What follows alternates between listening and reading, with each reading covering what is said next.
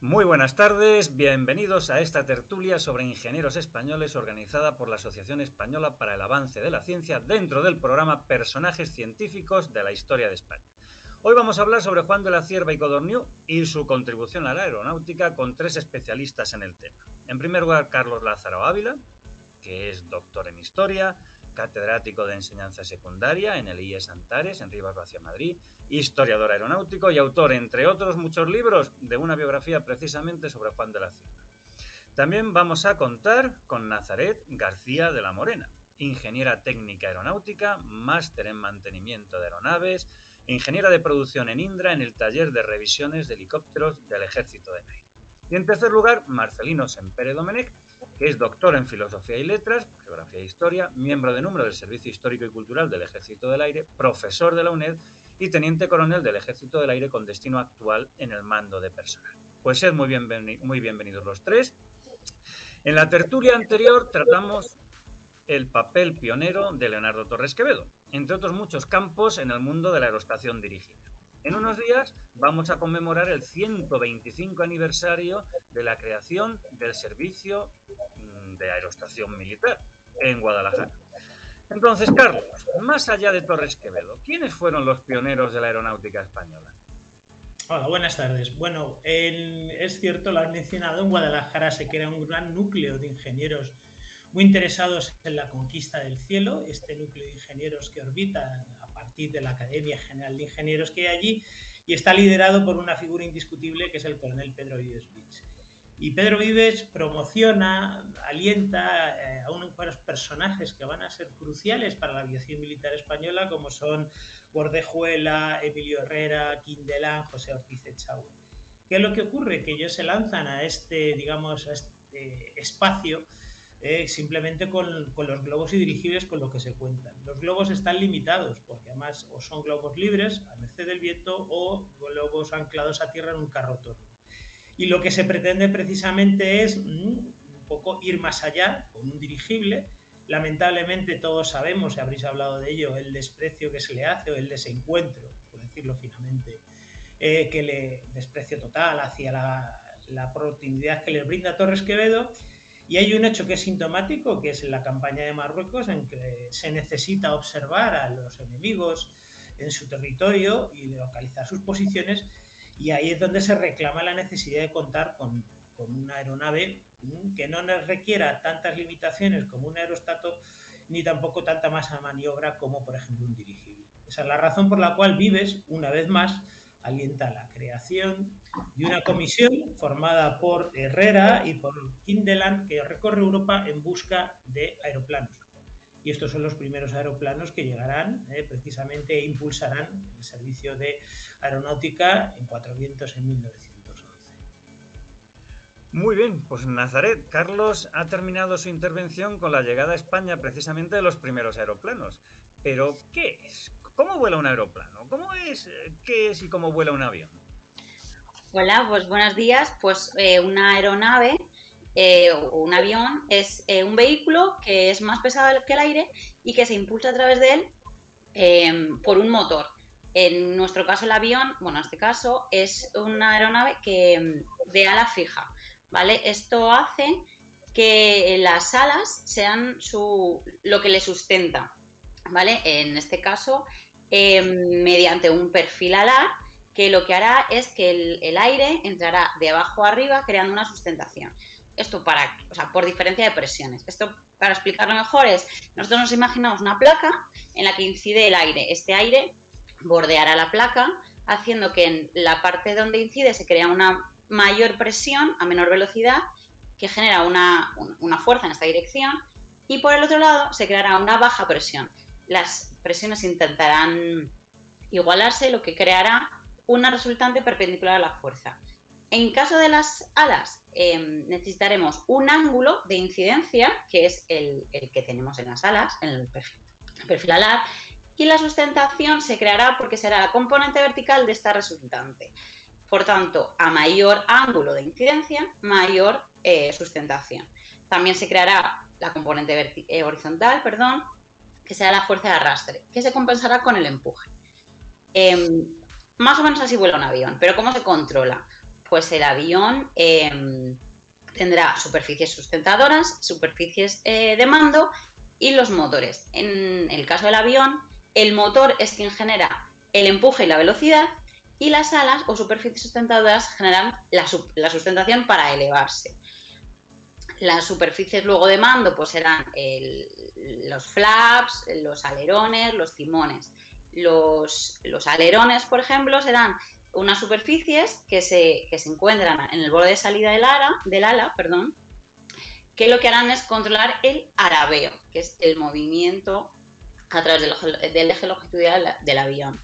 En cuanto a los timones, tendremos el timón de profundidad, que es el que controla el cabeceo del avión, y el timón de dirección, que se encuentra en la parte de atrás de la cola, en el estabilizador vertical, y controlará la guiñada. Por tanto, un viraje típico, pues como podemos imaginar, controla todos estos eh, movimientos. Ahí más o menos, pues este es el resumen de cómo vuela un avión. Nazaret, maravilloso porque sin imágenes y sin nada nos lo hemos imaginado perfectamente. Gracias. Marcelino, mm, Juan de la Cierva también puede ser incluido entre los pioneros de la aviación española, ¿verdad? Hola, buenas tardes. Pues sí, además uno de los primeros de todos, porque realmente Juan de la Cierva eh, empezó en los orígenes de, la aviación en España en 1910, porque ya era un aficionado junto con sus amigos y entonces creó un grupo de, amiguetes que se dedicaban a, que eran un poco fanáticos de la aviación, de esta nueva ciencia que empezaba, sobre todo sus amigos Barcala, Díaz, Tomás Barbadillo, y además involucró a parte de su familia, su hermano Ricardo, por ejemplo, ¿no? y empezó a hacer planeadores se iba al aeródromo de Ciudad Lineal, donde había un hipódromo donde volaban los primeros aviones, e hizo un planeador, lanzó a su hermano Ricardo, como era bronca por parte de sus padres, y realmente en 1912, con sus amigos Barcala y Díaz, hacen el BCD-1, que es el primer avión realmente fabricado en España. Antes estaba Antonio Fernández, un modisto de Marsella, que patentó unos aviones en Francia, pero realmente el primer avión español de verdad que vuela fue el BCD-1, que le bautizaron como el cangrejo porque la única pintura que tenían a mano era roja y lo pintaron de color rojo como un tranvía que había en Madrid que eh, hacía la ruta circular y como iba dando vueltas arte de atrás, llamaban el cangrejo. Este cangrejo eh, hace en el avión pero no tiene motor. Entonces un aviador francés, Mauve, que estaba en cuatro vientos y una tormenta destruye un hangar y destruye su avión y lo único que sobrevive es el motor, se lo piden prestado, se lo ponen al BCD-1 y empiezan a volar. Y el MOVE empieza a volar el avión y les da lecciones de vuelo, pequeños vuelos a estos amiguetes. Lo que pasa es que el BCD-1 se desintegra. Lo hacen con cola de carpintero porque eh, Díaz era carpintero, era hija de un carpintero, Pablo Díaz, y entonces lo hicieron en el taller del padre de, Pablo Díaz y el, y el, avión poco menos que se, que se deshace. ¿no? Y entonces harán el BCD-2, un monoplano. Primero hacen un, un biplano y luego harán un monoplano. Eh, realmente en aquella época eh, entramos ya en la Primera Guerra Mundial y es muy interesante porque la Primera Guerra Mundial va a hacer que se desarrolle la industria aeronáutica española. Se compraban aviones en Europa, ya no se pueden comprar aviones en Europa y entonces una serie de pioneros en España empiezan a hacer aviones. ¿no? Habrá que, empezar por los talleres de Pujol y Comabella en Barcelona, eh, a los cuales se unirá luego Loring, Jorge Loring, un personaje interesantísimo que luego colaborará con Juan de la Cierva. Tendremos los talleres Cardé y Escoriaza, todo esto en 1915 en Zaragoza, los talleres Ereter también en Barcelona. Luego los Pujol y Ereter serán absorbidos eh, por la aeronáutica naval cuando se cree que realmente la aeronáutica naval española en 1917 surge a través de estos talleres Ereter y Pujol. Y luego tenemos que Loring en 1923 ya creará los talleres Loring en Cuatro Vientos, que es fundamental. También tendremos en Santander la Compañía Española de Construcciones Aeronáuticas. Como en 1915 vamos a tener ahí una explosión de pioneros, de gente que en España se va a dedicar a fabricar aviones y destacará también Heraclio Alfaro. Heraclio Alfaro que en Vitoria eh, va a haber un pequeño núcleo de fanáticos de la aviación y estos, todos estos pioneros tendrán su momento de gloria en septiembre de 1918, cuando la aviación militar eh, creó un concurso para dotarse de aviones militares. He dicho que la Primera Guerra Mundial es la que va a estimular la creación de aviones, pero también la Primera Guerra Mundial es la que va a acabar con estos aviones. Porque claro, cuando acaba la Primera Guerra Mundial sobran aviones, aviones probados, aviones que ya están funcionando y será más barato comprar aviones ya que fabricarlos en España. Así y todo, se va en 1919, eh, va, vamos a tener que se resuelve el concurso de aviones militares y ahí aparecerá este joven Juan de la Cierva con el primer trimotor del mundo, el Cierva 3. Y este es fundamental para nuestra historia, porque el Cierva 3 es un trimotor que lo van a volar y en su segundo vuelo se va a estrellar, porque los pilotos españoles estaban acostumbrados a volar aviones monoplanos, ligeros, y volar un trimotor tan grande pues va a sorprender al piloto de El piloto de prueba, Ríos, va a coger y va a meter en pérdida. Como bien ha explicado Nazaret, un avión para volar necesita una sustentación. Esa sustentación va a depender de la velocidad. ¿Qué es lo que va a ocurrir? Que en un giro el avión va a perder velocidad, va a perder sustentación y se va a estrellar. Esto va a ser lo que va a motivar a Juan de la Cierva, a ese joven Juan de la Cierva, a diseñar un avión cuya sustentación no dependa de la velocidad, que dependa de sí mismo. Esta es la génesis del autogiro y es un paso de gigante dentro de la historia del vuelo vertical. Bueno, pues muchas gracias Marcelino, pero hoy no nos toca hablar de alas fijas, ¿verdad Carlos? ¿Qué pasos fue dando Juan de la Cierva hasta llegar a inventar el autogiro? A ver, eh, lo que nos ha contado Nazaret y Marcelino es, ilustrativo un poco pues para una anécdota que se le atribuye a Juan de la Cierva y que permite realmente hacer una aportación súper innovadora y que hoy está muy vigente, que es la seguridad en vuelo. A ver, se, le dice, se dice que a Juan de la Cierva comentaba una anécdota que le habían relatado en Cuatro Vientos de que un alto cargo del ejército se montó como tripulante en un avión y le dijo al piloto con tono paternalista, hijo mío, vuela bajito y vuela despacio. Con lo cual esto contraviene todos los principios de la sustentación porque evidentemente entramos en lo que es la pérdida de velocidad. Entonces, ¿qué es lo, innovador en Juan de la Cierva? Está buscando algo que hoy en día persiguen todos los diseñadores aeronáuticos, que es la seguridad Entonces, hay que evitar esa pérdida de velocidad y él precisamente, que ya ha experimentado en carnes propias ese fracaso, que en realidad se, se transforma absolutamente en la apertura a una genialidad porque el autogiro lo que hace es precisamente es una aeronave que controla esa pérdida de velocidad y aterriza per se. Lamentablemente las primeras experiencias con el autogiro de Juan de la Cierva, que son de los modelos C1 a C3, pues bueno, son muy complejas. De hecho, los primeros modelos que tenemos todavía tienen prácticamente la configuración de un avión. Eh, y además hay que olvidar, no hay que olvidar, perdón, que fueron costeados íntegramente por Juan de la Cierva, le hace entre comillas, eh, por su padre y su familia. Eh, y esto es costosísimo. tengamos presente, por ejemplo, que un C3 el modelo C3, Juan de la Cierva, por una de sus manías de buscar la perfección y la sencillez, lo modificó nueve veces. Entonces, en todos estos sucesivos ensayos, en todas estas cuestiones, lo que nos tenemos que encontrar es que, bueno, pues fracasa, fracasa hasta que, afortunadamente, pues por los problemas de saltos a la hora de elevarse, los vuelcos por la falta de flexibilidad en las palas sustentadoras, viene un gran día, que es el 17 de enero de 1923, en que el modelo C4 eh, es tripulado por un magnífico piloto que es Alejandro Gómez Spencer, eh, Juan de la Cierva consigue que su aeronave tenga precisamente, vea la realidad estableciendo un vuelo que es histórico.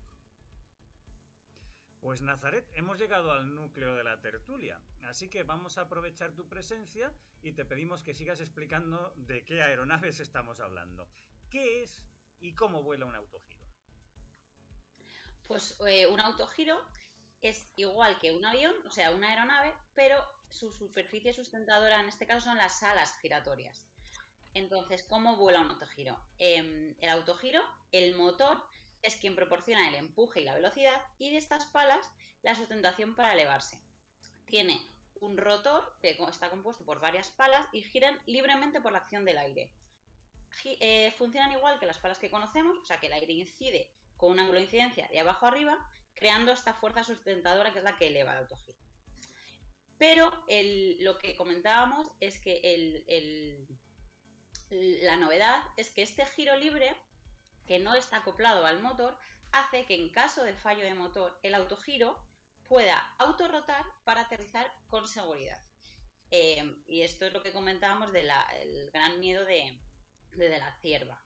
En este caso, eh, además, el rotor del autogiro es un rotor articulado, es decir, si nosotros tenemos la pala, eh, esta pala tiene movimiento. Esto se creó para el C4, para el C4 perdón, que hablábamos antes, debido a que la sustenta tenía un problema que se llamaba disimetría lateral de sustentación, en el que la pala que avanza y la pala que retrocede creaban este fenómeno lo que hacía volcar los autogiros. Por tanto, Juan de la Cierva es el creador de em, articulación de batimiento. Esto hace que la pala articule y solvente este, este problema. De hecho, este em, invento es tan importante que ningún autogiro ni ningún helicóptero después podrá volar sin esta articulación.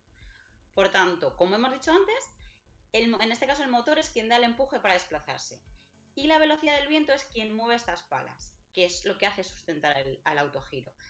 Esto también permite que no se necesite tanta velocidad para, conseguir la sustentación, por lo que reduce la velocidad y reduce también la carrera de despegue, ¿vale? Por tanto, con los autogiros reduciremos la pista de aterrizaje, eh, despegaremos y aterrizaremos en menos, en menos distancia. Esto hace que el autogiro sea muy versátil para sobre todo vuelos turísticos, vuelos de recreo y deportivos. Fenomenal, da gusto. Bueno, Marcelino, en cualquier caso, la historia del autogiro no se puede escribir sin destacar otros elementos histórico-tecnológicos, aparte de los que ya han adelantado Carlos y Nazaret, ¿verdad? Sin otras aportaciones españolas. ¿Qué nos puedes contar sobre esto? Bueno, el Juan de la Cierva contó con la, colaboración, sobre todo, del laboratorio aerodinámico de Cuatro Vientos, fundado por Emilio Herrera, este gran personaje, Emilio Herrera, que ayudará muchísimo a Juan de la Cierva, eh, sobre todo para ir probando todos los elementos aerodinámicos y, ayudándole a desarrollar determinados elementos. El, Emilio Herrera eh, estudiará el autogiro y incluso en su libro Lecturas Aéreas hará estudios sobre el autogiro. Pero realmente Juan de la Cierva, lo dirá Emilio Herrera, es el creador del autogiro. Lo cree desde cero. Esta es la gran aportación. O sea, toda la técnica que tiene que desarrollar Juan de la Cierva realmente eh, no existe. La tiene que ir creando él poco a poco. Y sobre todo tenemos que destacar un aspecto fundamental. Juan de la Cierva es un gran matemático. ¿eh?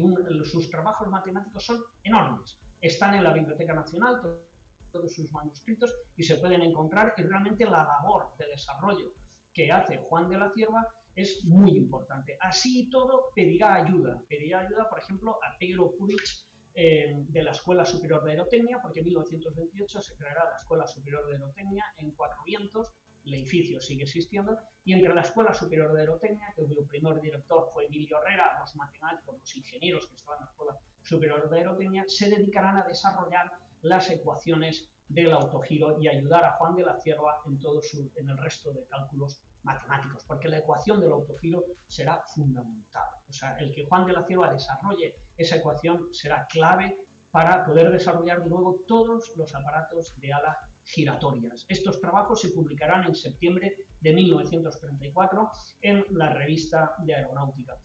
Y junto a Juan de la Cierva, pues tendremos que destacar a Heraclio Fournier y también a los talleres Loring, donde empezará a desarrollar toda una serie de aparatos y donde ah, le darán ayuda y le sugerirán algunos pequeños detalles. Por ejemplo, como os ha comentado, los primeros autogiros tenían prácticamente la misma carrera de despegue que un avión. Tenía que coger velocidad, había que lanzar el rotor. ¿Cómo podemos lanzar el rotor? Pues se les ocurre algo tan elemental como la, la teoría de la peonza. Le colocan unos pivotes a las palas por debajo enrollan un cable y entonces tiran del cable como si fuera una enorme peonza para darle una pequeña aceleración al rotor y así conseguir que el despegue fuera más corto. Luego inventó lo que se llamaba la cola de escorpión, unos deflectores, bajaba el timón de profundidad y entonces deflectaba el chorro de la hélice hacia el rotor para intentar lanzarlo, hasta que finalmente ya con los modelos más avanzados pues ya conseguirá lanzar el rotor desde el propio motor con un embrague, lo cual prácticamente ya es un helicóptero. Pero aunque tiene pequeñas ayudas, tiene pequeñas aportaciones, realmente la gran genialidad de Juan de la Cierva es que desarrolla una nueva forma de volar desde cero. Es un creador. Bueno, Carlos, parece que estamos ante una invención 100% española, pero creo que no podemos decir lo mismo sobre la explotación comercial, ¿verdad? Pues no, la explotación comercial, bueno, ahí lo ha relatado muy bien Marcelino, que contó con ayuda precisamente a aviación militar, Loring, etcétera, pero es cierto que sobre todo su padre le urgía la necesidad de comercializar esto, comercializar esta gran creación. Y es un hecho que es innegable que, bueno, pues que tuvo que buscarlo fuera porque nosotros en España no contábamos con una infraestructura industrial y sobre todo con una proyección económica enfocada a este desarrollo aeronáutico. Y por eso se tuvo que ir a Gran Bretaña en Gran Bretaña encuentra apoyo precisamente entre un promotor escocés, Baird, y crea la Cierva Autogiro Company. Y aquí, bueno, hay que constatar una cosa, que Cierva seguía totalmente imbuido en el desarrollo de su proyecto y chocó comercialmente con sus, digamos, financieros por la sencilla razón de que es que está modificando el autogiro, eh, mejorándolo y eso iba en contra de una línea comercial. ¿Por qué? Porque no podías ofrecer algo que prácticamente a los tres meses ya había sido postergado por una nueva invención. Bueno, pues al final ya lo concretó con el C30, que es el modelo estándar que van a empezar un poco a, digamos, a comercializarse y sobre todo esto tiene una proyección mundial porque, como bien ha dicho Marcelino, todo el proceso de ingeniería eh, que genera una serie de patentes empiezan a ser compradas, pues bueno, pues en Francia, en Japón, en Alemania, etcétera, para desarrollar estos autogiros. En Estados Unidos, que es precisamente un poco la proyección final que quería buscar eh, Juan de la Cierva ahí, pues se crea una empresa en concreto, la Pitker Cierva, que inicialmente era una empresa aeronáutica, pero que bueno, que posteriormente desarrolla una propia, digamos, división de autogiros que tiene un éxito increíble. Hay que tener presente algo que es muy importante. Un autogiro llegó a precisamente a aterrizar en los jardines de la Casa Blanca, el propio Cerva fue recibido por el presidente Hoover ¿eh? y bueno, hubo figuras prominentes de la aeronáutica norteamericana, por ejemplo, Emilia Earhart, ¿eh? que llegó incluso a adquirir uno de ellos. La proyección fue increíble en este sentido. En España también siguieron, se adquirieron por parte de la aviación militar, de la Armada. Precisamente hay que recordar que en 1934 se produjo el, el primer apontaje de la historia en el Dédalo, ¿de acuerdo? Eh, que evidentemente Cierva tenía una proyección eh, y, una acogida. Se le hizo una fiesta en 1934 también en Barajas, en las cuales asistieron eh, personas de la República y bueno, fue una fiesta promotiva por el Aeroclub de España. Y luego también no hay que olvidar, pues evidentemente, que en España también tuvo sus facetas bélicas. En primer lugar, el autogiro intervino en la Revolución de Asturias de 1934 como aeronave, ojo, solo de enlace transporte y localización, eh, digamos, de todos aquellos focos rebeldes que se querían neutralizar, que se habían alzado en contra del gobierno, y luego, sobre todo, eh, algo que es muy desconocido, que los, eh, cuando se produce en julio de 1936 la sublevación militar, había autogiros en uno y otro bando. De hecho, en el caso del Aeroclub de Andalucía había un autogiro que uno de los ases de la aviación franquista, Manuel Vázquez Agastizábal, voló y tuvo un accidente con ellos, y lo que es menos conocido, que ha trascendido gracias a una documentación, es que en el bando republicano al ingeniero Carlos Ordóñez, ingeniero náutico industrial, eh, se le encomendó la posibilidad de que se pusieran los autogiros en vuela para intervenir en el combate, cosa que no facilitó al final. Pero sí, sí, la proyección internacional es innegable. Incluso en la Unión Soviética, que aunque no compró las patentes, desarrolló sus propios autogiros. Pues muchas gracias, Carlos. Nazaret, antes nos has explicado qué es un autogiro. Los helicópteros también son aeronaves con alas rotatorias, pero son distintos de los autogiros, ¿verdad? ¿Qué es? ¿Cómo, vuela Nazaret un helicóptero? Pues sí, efectivamente, el helicóptero es eh, igual que el autogiro, o sea, son aeronaves de ala rotatoria. La diferencia es que en el helicóptero el rotor es movido por el motor. Eh, o sea, perdón, en el helicóptero el rotor eh, es el quien genera el empuje y la sustentación, mientras que en el autogiro, por un lado tenemos el motor y por otro lado tenemos el rotor, que giraba libremente, como decíamos. Em, en este caso, el movimiento eh, del rotor está, viene a través del motor, perdón, por eh, una caja reductora. ¿Vale?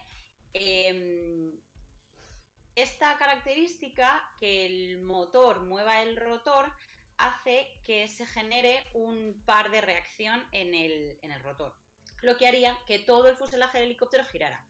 Para ello, eh, se necesita, y en el puro de cola viene instalado, un rotor que se instala de forma vertical, lo que hará que, mm, bueno, que funcione igual que un rotor al uso, em, y lo que generará es un par de reacción en sentido contrario a este eje, lo que, llamaríamos, lo que llamaríamos un rotor antipar. Em, por tanto, los helicópteros son mucho más complejos que los aviones y que los autogiros. De hecho, su rotor es un rotor articulado, como vimos en el autogiro, y además consta de dos platos, un plato oscilante y un plato eh, fijo. Estos son los platos que, o sea, que transmiten los movimientos a las palas del rotor. Y estos eh, son movidos a través de los mandos. En este caso de los, de los helicópteros tendremos dos mandos.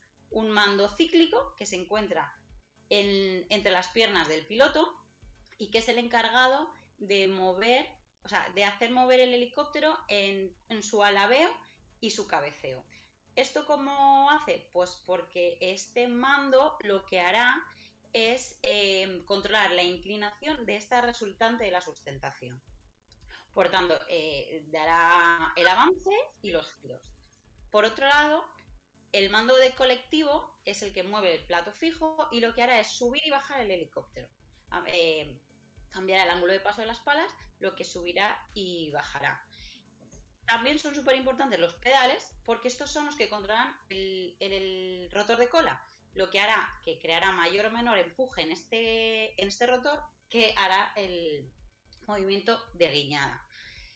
La ventaja del helicóptero frente a avión y autogiro es que estos helicópteros despegarán y aterrizarán en vertical, sin ninguna necesidad de desplazamiento.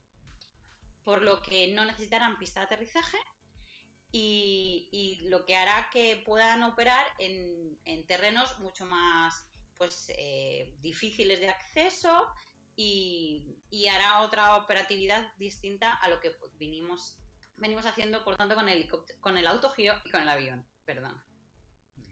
Pues muchas gracias, Marcelino. Con lo que nos ha dicho Nazaret, parece claro que Juan de la Cierva y el autogiro pues son condición necesaria para el desarrollo de todas las aeronaves de alas rotatorias. Pero, ¿quiénes fueron los principales pioneros de los helicópteros? Bueno, el concepto de helicóptero se atribuye a Leonardo da Vinci, que ya en uno de sus tratados eh, dibujó y preconizó lo que sería un pequeño helicóptero. ¿no? Pero el helicóptero realmente está en la naturaleza. Una semilla de sicomoro o de arce blanco pues cae dando vueltas y eso ha sido la inspiración. De hecho, fue una de las inspiraciones para Juan de la Cierva. Aunque realmente el primer helicóptero práctico fue un juguete, fue el trompo chino, que era un juguete medieval en el cual se tiraba de una cuerda y entonces había una pequeña hélice que salía volando. ¿no? De este trompo chino vamos a tener que Fordanini en el siglo XIX creará un pequeño helicóptero eh, de juguete eh, a vapor con dos hélices coaxiales, porque para evitar ese, par ¿no? que se va a generar con el rotor principal, pues si colocamos otro igual que en sentido contrario, pues los compensamos. ¿no? Y esto va a ser una idea que va a estar en los primeros modelos del helicóptero. Se considera que el padre del helicóptero es el ruso Igor Sikorsky, que en 1909 diseñará el H1, luego el H2, pero van a ser simples proyectos. Posteriormente emigrará a Estados Unidos y en Estados Unidos en 1939 ya patentará el VS-300. Pero entre medias vamos a tener que el abogado argentino Raúl Pateras Pescara, en 1917 en España, empezará a desarrollar un helicóptero y, patentará unas 98 invenciones relacionadas con el helicóptero. El helicóptero de Pescara, pues prácticamente despegaba en vertical y creo que su récord estuvo en avanzar unos 700 metros en una época en la que ya el autogiro ya volaba kilómetros. Posteriormente tendremos a Corradino d'Ascanio, un italiano que en 1930 hará un helicóptero, estamos hablando de 1930, un helicóptero que bate ya algunos récords, pero que ni de lejos llegaban a lo que hacía el, el autogiro. Por cierto, Corradino d'Ascanio es el que diseñó la moto Vespa.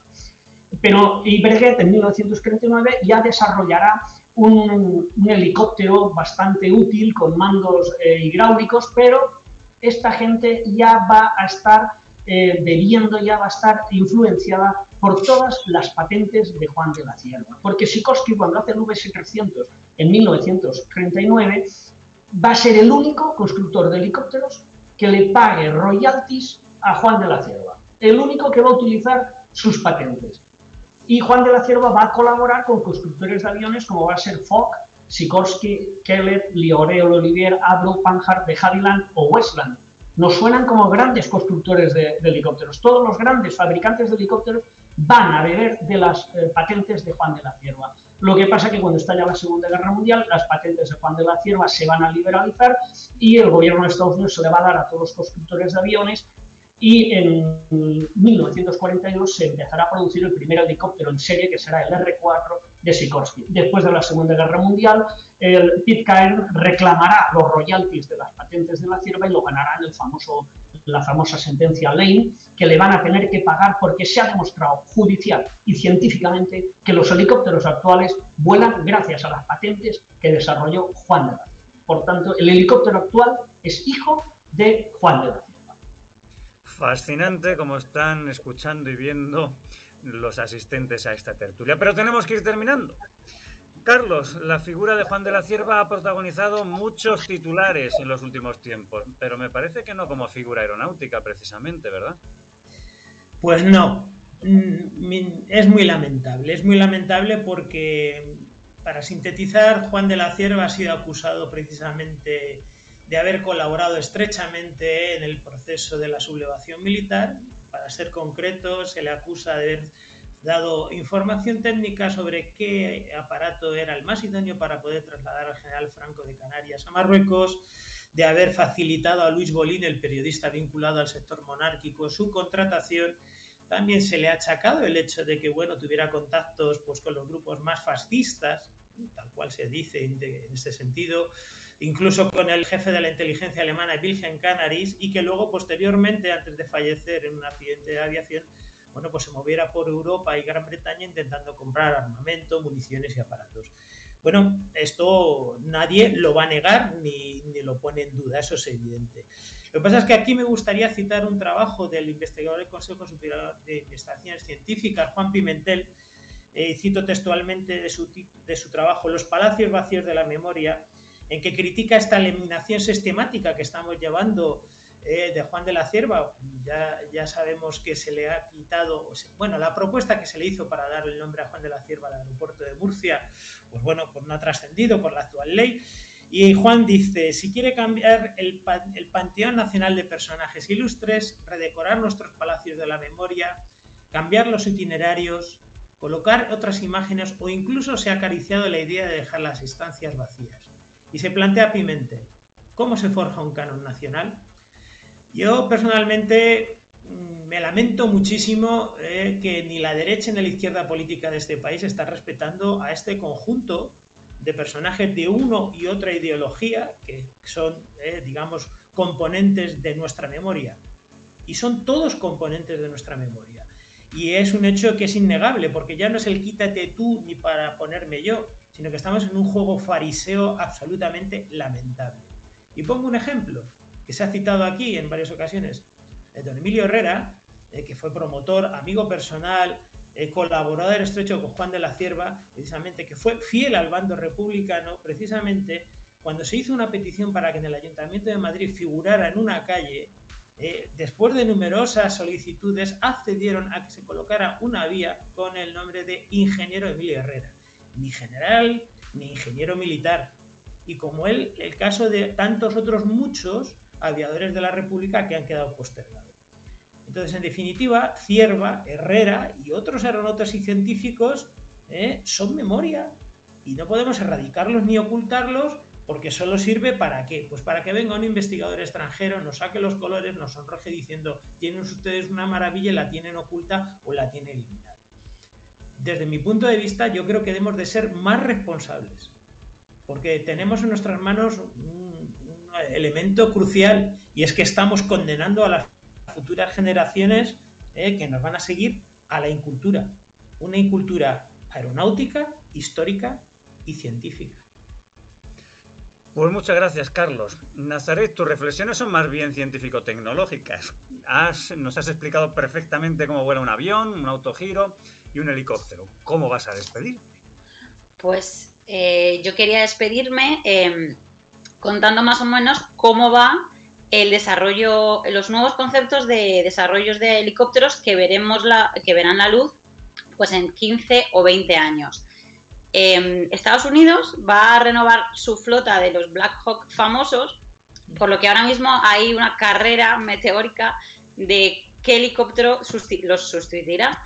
Y en esta carrera hay dos prototipos que se lo llevarán uno, de, uno u otro. Por un lado tenemos una asociación entre Sikorsky y Boeing, que son dos grandes fabricantes, y que están desarrollando un híbrido de helicóptero-avión que se llama el SBX y está compuesto por un rotor coaxial, como bien hablábamos antes, son dos rotores contrarrotatorios que hace que no haga falta el rotor de cola. Entonces, este rotor eh, sería un helicóptero normal y corriente, pero lo que han hecho ha sido en la cola poner una hélice impulsora que le dará más velocidad al helicóptero. El helicóptero, su, desventaja principal frente a un avión es eso, es la velocidad. Entonces tenemos que mejorar su velocidad y sus capacidades. Por tanto, a ellos se les ha ocurrido esto, poner una hélice impulsora trasera. Por otro lado, está Bell con su V280, que es una evolución del famoso V22, que es un avión en el que en el extremo de las alas tienen dos rotores verticales, lo que hace que despegue y aterrice como un helicóptero, y una vez en el aire gire y se convierte en dos motores turbohélices y eh, opere como un avión. Pues tanto estos dos prototipos eh, han conseguido en las pruebas eh, doblar la velocidad y doblar el alcance que tenían los antiguos Black Hawk, por tanto se espera que ahora a finales de año Estados Unidos se decida por uno u otro, que serán los que vean la luz pues en el 2030 o algo así. Así que nos esperan unos años de mucho desarrollo en nuevos conceptos de, helicóptero. Muchas gracias, Nazaret. Por Marcelino, por tu lugar en el escalón. Ante una historia fascinante, un invento clave en la historia de la aeronáutica para el español Juan de la Cierva y que sigue vivo. El autogiro sigue estando ahí, relegado a la aviación deportiva, a la aviación ligera, pero siguen volando autogiros, hay asociaciones de gente que, vuela autogiros. Y además eh, hay imágenes que nos dan los autogiros actualmente fascinantes, porque hay mucho autogiro ultraligero que aterrizan al lado de una gasolinera, le meten eh, combustible de automóvil y luego despegan en la misma carretera y se van, por lo cual es una aeronave utilitaria. Recordemos que el autogiro es la aeronave más segura de la historia de la aeronáutica y sigue estando ahí, sigue estando vivo, no hay grandes autogiros comerciales, pero sí podemos volar fácilmente en autogiro yendo a cualquier campo de ultraligeros. Bueno, pues Carlos, Nazaret, Marcelino, de verdad muchísimas gracias. Y amigos y amigas de la Asociación Española para el Avance de las Ciencias, pues deciros que quedáis invitados a la cuarta tertulia del ciclo que dedicaremos pronto a otro insigne ingeniero español. Hasta pronto.